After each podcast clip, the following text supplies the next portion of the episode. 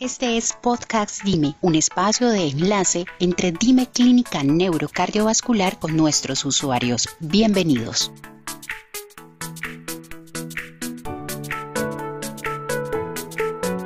Hola a todos, mi nombre es Susana Hurtado, soy la psicóloga clínica del Centro de Atención Clínica Integral del Ataque Cerebrovascular o CASI-ACV del área de consulta externa de DINE Clínica Neurocardiovascular. Hoy quiero compartir con ustedes un tema muy valioso y relevante relacionado con la importancia de la salud mental en los pacientes que han presentado un accidente cerebrovascular, el cual es conocido también como infarto cerebral, derrame cerebral, trombosis cerebral o ACV. El infarto cerebral es una enfermedad que puede causar múltiples alteraciones dentro de las cuales podemos encontrar cambios de tipo biológico, psicológico y social que suelen verse manifestadas mediante pensamientos, emociones, sentimientos y comportamientos en las personas que lo padecen. En DIME contamos con el caso IACB, el cual es un centro de atención integral para el abordaje oportuno del accidente cerebrovascular.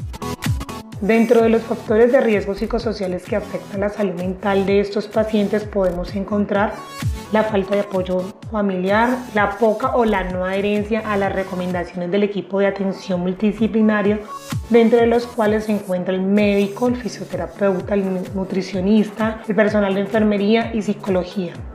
Los antecedentes personales y familiares que padezcan de trastornos psicológicos, consumo de sustancias psicoactivas y hábitos poco saludables como la inadecuada alimentación, el sedentarismo, el consumo de tabaco, licor y mal hábito del sueño. Existen unas manifestaciones psicológicas posteriores a un evento de ACV. Digamos que los pacientes pueden presentar al inicio o durante la rehabilitación comportamientos o situaciones como depresión, ansiedad, apatía, fatiga, dificultad para concentrarse, agresividad, tristeza prolongada, alteraciones en el sueño sin que haya una causa aparente. Para tener una adecuada salud mental se debe tener en cuenta cuatro recomendaciones principales. Primero, cumplir las indicaciones médicas de rehabilitación física y psicológicas frente al tratamiento farmacológico y psicoterapéutico. Segundo, acudir periódicamente a sus citas programadas de psicología.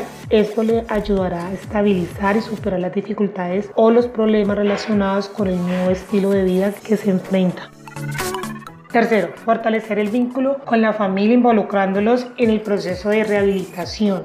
El apoyo de los familiares es fundamental para la recuperación de los pacientes que han padecido un accidente cerebrovascular, dado que aumenta su seguridad y confianza en el proceso de rehabilitación.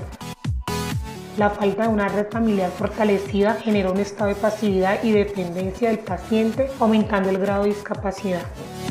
Cuarto, se debe tener en cuenta las pautas básicas de autocuidado como mantener relaciones interpersonales saludables, organizar tus rutinas y actividades, evitar el aislamiento, regular horarios y alimentación, hacer ejercicio, tener tiempo de relajación o hobby, hablar sobre tus emociones y sentimientos con amigos y familiares. Y por último, recordemos, la salud mental en los pacientes que han desarrollado este tipo de eventos es parte fundamental en un proceso de recuperación integral.